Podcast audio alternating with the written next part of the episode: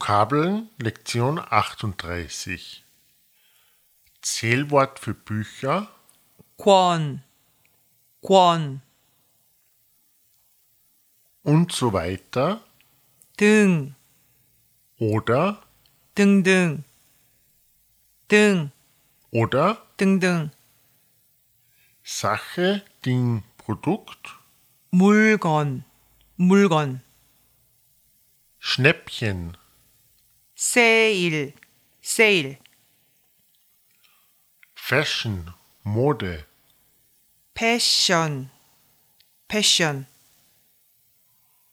Brand, Marke, 브랜드, 브랜드, Service, 서비스, 서비스,